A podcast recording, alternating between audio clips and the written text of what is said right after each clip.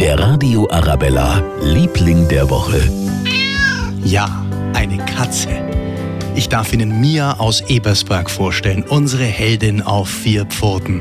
Sie hat es tatsächlich geschafft, in dieser Woche einen Einbrecher zu verjagen. Also, Mia war allein zu Hause, dann kommt die Mama, die Julia und die Kinder vom Essen heim und als sie die Terrassentüre aufmachen, springt die Mia raus, faucht, rennt in den Garten und kurz darauf rennt ein Mann durch den Garten über die Hauseinfahrt weg. Ein Einbrecher.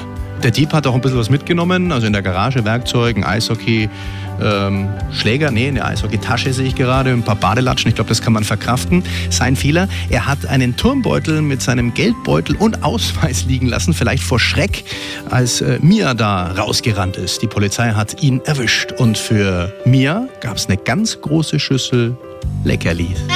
Der Radio Arabella, Liebling der Woche.